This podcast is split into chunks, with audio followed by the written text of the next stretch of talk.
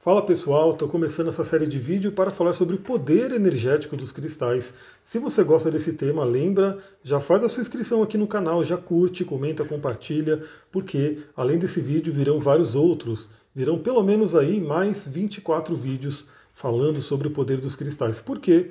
Porque eu estou preparando um workshop para falar sobre tudo que você tem que saber sobre cristais, chakras e astrologia, e eu vou passar falando um pouquinho sobre cada uma das pedras que foram selecionadas para estar nesse workshop.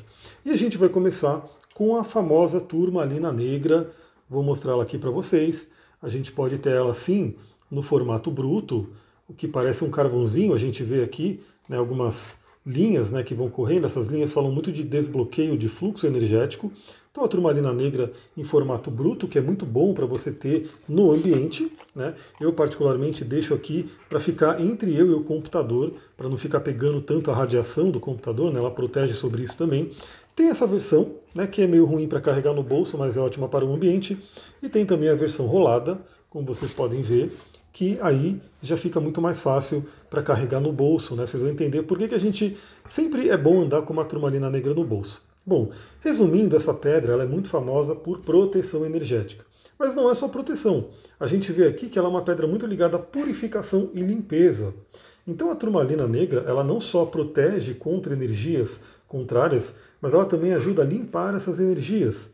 Então, se você precisa fazer alguma limpeza energética né, no seu corpo, no seu campo energético, em algum local, né, você pode usar a turmalina negra como aliada nisso. Aliás, dentro da litoterapia, que é uma terapia com cristais, é, a gente coloca né, o chamado ralo energético, onde vão várias pedras de limpeza energética, dentre elas a turmalina negra, e a gente vai, através né, da limpeza energética do corpo da pessoa, jogando essas energias para esse ralo energético.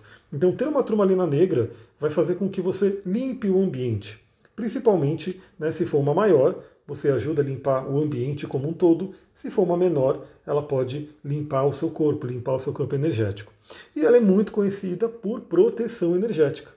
Então, sabe quando você chega num lugar e de repente você não se sente muito bem, a energia baixa, aquele lugar que você sabe que de repente né, tiveram brigas ali, tem pessoas que talvez não gostem muito de você, enfim, aquele lugar que você sente que você vai e você sai com uma energia meio sugada, uma energia meio para baixo vale muito a pena você ter uma turmalina negra no seu bolso, geralmente é o bolso esquerdo, o lugar para colocar. É, dá para usar como pingente também, mas o ideal da turmalina negra, se você puder, é usar abaixo da cintura. Ela é uma pedra né, que está ligada ao chakra básico. Além disso, né, além de proteger, ela ajuda a aterrar a gente, ajuda a gente a se conectar na matéria.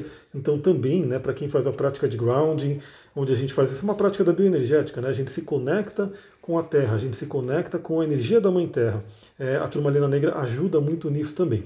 Bom, essas são só pouquíssimas energias da turmalina negra. No curso, né, no workshop, eu vou falar sobre tudo que ela faz no nosso plano físico, no nosso plano emocional, mental e espiritual.